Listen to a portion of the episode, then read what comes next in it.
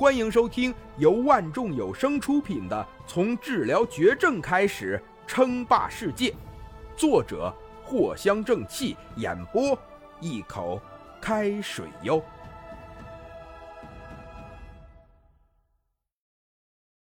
第一百四十一集。反正这几个势力一直就跟天朝不对付，林峰也不敢冒他们，打个结而已吗？林峰自己的心中是一点儿的负担都没有，甚至还有些跃跃欲试。就算是没有入侵者这回事儿，林峰啊也感觉自己迟早会去打劫一次核电站的。毕竟啊，怎么发展哪能有打劫来的快呀？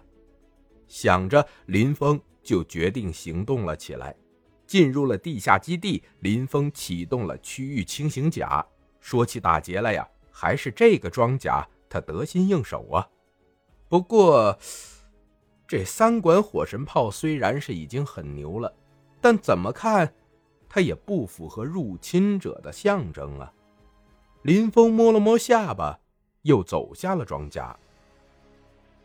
三管火神炮虽然威力猛，但现代的蓝星并不是不能研究出来的，甚至很多的舰载炮威力。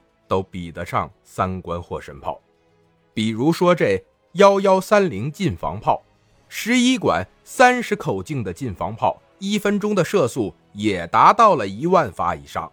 和火神炮的区别，就应该是一个突破了技术限制，可以机载持续高能射击，而幺幺三零近防炮难免就有些逊色了，不仅是布局的限制大。很多时候啊，也不起作用。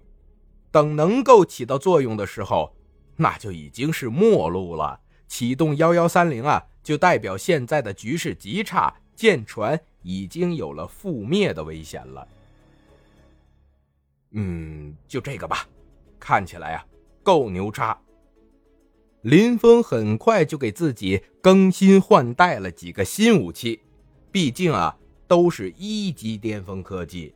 林峰用起能量点来是一点都不带心痛的，而且林峰发现，随着自己解锁了二级科技，似乎也附带了很多的一级科技产品，比如说这手持光炮，旧人类反抗军使用的可以移动的光炮，威力最大也是最为轻便的光炮型武器，甚至。可以做到小型装甲携带攻击，而不会降低多少威力。最受到旧人类反抗军的青睐，在当时甚至新人类联盟都没有成功的研究出来。价格九百九十九。还有就是动能屏障，旧人类反抗军盗取新人类联盟的能量光罩研制出来的冒牌货。虽然呢，防御力降低了很多，但胜在体积小啊，可以执行特殊的任务，可以抵御大多数小型的光能武器，价格九百九十九。再有就是超核聚变反应炉，在战争之际，作为最为顶级的装甲才能使用的超核聚变反应炉，作为能源，价格九百九十九。这些刷新出来的武器啊。几乎都是九百九十九能量点，代表着一级科技的巅峰。这个不难猜测，可能是真理啊，就是这么判定的。假设一个手机是一个二级科技产品，但是里面的芯片是一级科技产品，需要二级科技来生产这个一级科技。真理系统就是这么判断的。所以等到解锁了二级科技之后。结果又解锁了不少的一级科技，光炮啊，这回可牛大发了！